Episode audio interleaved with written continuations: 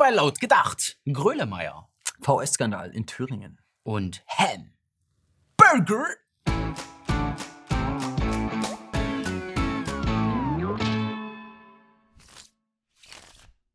So, Freunde, kleine Zwischenmeldung, bevor es wirklich losgeht. Und zwar ist das jetzt die aktuelle Folge und ihr wundert euch wahrscheinlich, warum waren wir letzte Woche nicht da? Wir waren letzte Woche da, aber wir mussten die Folge von letzter Woche auf unserem Ersatzkanal laut gedacht Clips hochladen. Grund hierfür war, eine alte Folge von uns vor ein paar Wochen oder was wurde gesperrt und wir durften eine Woche lang nichts auf unseren Hauptkanal hochladen.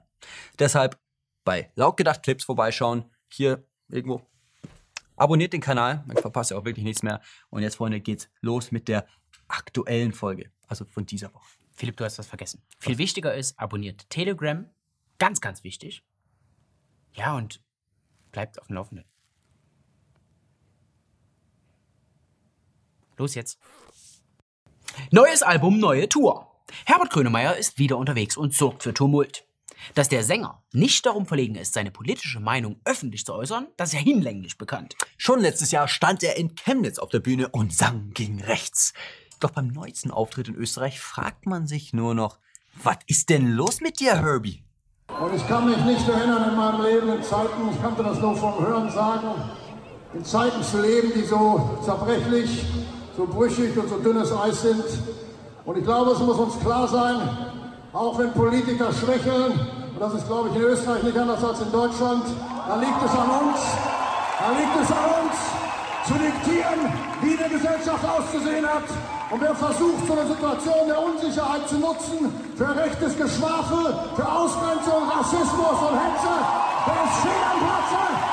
Diese Gesellschaft ist offen,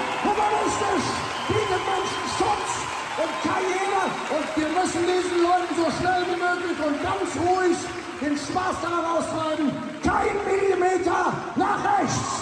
Keinen einzigen Millimeter nach rechts. Und das ist so und das bleibt so. Ein interessanter Tonfall, den Grönemeyer da anschlägt. Manch einer sieht darin Parallelen zu Reden aus längst vergangenen Tagen. In ähnlich großen Hallen. Und diktieren, wie eine Gesellschaft auszusehen hat, muss man sich da etwas Sorgen machen? Na gut, hier, wir reden ja immer noch über Herbert Grönemeyer. Nicht gerade ein intellektuelles Schwergewicht. Da kann man schon ein bisschen Verständnis zeigen. Wie zum Beispiel die Politikwissenschaftlerin Ulrike Gyro. Dieses Diktieren ist ihm vermutlich einfach rausgerutscht. Und so sagt sie, es ist eine Konzertsituation. Das ist spontan, der ist wahrscheinlich auch erschöpft, der schreit das da rein. Männer, Männer, Männer, der redet immer so. Man redet überhaupt im Ruhrpott so. Da sind die Menschen noch echt und authentisch und schreien sich auch mal an. Herbert Grönemeyer am Köln-Bonner Flughafen. Da rastet er aus. Herr, Grö- Herr Grünemeyer, Was wollen wir? Was soll der Scheiß? Was wollen wir jetzt machen? ich bin privat hier, du Affe. Herr Grünemeyer, schöne... Ich hab Sie. Ich... Was willst du hier? Im Ruhrpott also. Da wohnt Grönemeyer schon ewig nicht mehr. Die meiste Zeit lebt er in London. Weit weg von den Problemen der Menschen, für die er kein Verständnis hat, wenn sie rechte Parteien wählen. Und noch weiter weg von Österreich, wo er nun die Gesellschaft diktieren möchte. Ja, und er ist auch damit nicht allein. Denn Applaus bekommt er dafür von Außenminister Heiko Maas. Zitat, es liegt an uns, für eine freie Gesellschaft einzutreten und die Demokratie gemeinsam zu verteidigen. Danke an Herbert Hashtag Grönemeyer und allen anderen, die das jeden Tag tun. Mit anderen Worten, der Außenminister unterstützt das Anliegen Grönemeyers, einem Nachbarland vorzuschreiben, wie es zu leben hat. Kinder an die Macht. Sie berechnen nicht, was sie tun. Na, vielen Dank, Herbert. Nach Sachsen und Brandenburg stehen demnächst in Thüringen die Landtagswahlen an. Und auch hier versprechen die Umfragen eine Erschütterung der politischen Landschaft. Die Linke steht noch als stärkste Kraft mit 28 Prozent, dicht gefolgt von der AfD mit 25 Prozent. SPD und Grüne liegen hingegen nur bei 7 und 8 Prozent. Ein Weiter so mit der rot-rote-grün-Koalition wird es also voraussichtlich nicht geben. Düstere Aussichten für die Altparteien. Aber Hilfe ist bereits unterwegs. In Form des öffentlich-rechtlichen Rundfunks. Denn die liefern pünktlich zur Wahl einen Skandal. Mit Berichten über ein abgebrochenes Interview und angebliche Drohungen soll von staatlichem Versagen abgelenkt werden. Die Rede ist vom Thüringer Verfassungsschutzpräsidenten Stefan Kram. Der hatte im letzten Jahr zur Pressekonferenz geladen, um die AfD im Glanze der Öffentlichkeit zum Prüffall zu erklären. Doch jetzt gibt es massive Zweifel daran, ob dieser Schritt überhaupt zulässig war. Auslöser ist die Veröffentlichung einer internen E-Mail. Der Leiter des Referats Rechtsextremismus hatte sie Anfang des Jahres an den Präsidenten geschrieben und seinem Ärger Luft gemacht. Die Vorwürfe sind erschütternd. Bei der Entscheidung, die AfD als Prüffall einzustufen, wurde das Referat Rechtsextremismus einfach übergangen. Die Einbindung der Fachleute sei ausdrücklich untersagt worden. Auch die Verkündung des Prüffalls vor der Presse war einmalig und unüblich. Noch dazu habe es zu diesem Zeitpunkt keine Verweise gegeben, die diesen Prüffall rechtfertigen würden. Auch das Controlling hatte davon abgeraten, den Prüffall auszurufen. Immerhin eine Abteilung, deren Aufgabe es ist, die Rechtmäßigkeit von Maßnahmen zu prüfen. Auch darüber hat sich Kramer hinweggesetzt. Hm. Da wundert es auch nicht, dass die entsprechende Abteilung noch nicht einmal über die geplante Pressekonferenz informiert wurde. Und statt auf die eigene Behörde zu hören, verwendete Kramer lieber Einschätzungen aus linksextremistischen Magazinen. Dort wird behauptet, Höcke hätte in einer Rede mit Gewalt gedroht. Eine Erkenntnis, die die Behörde so nicht teilt. Ein höchst fragwürdiges Verhalten. Woran das wohl liegen kann? Naja, vielleicht hat Kramer auch einfach nur Probleme damit, seine Zuständigkeiten auseinanderzuhalten.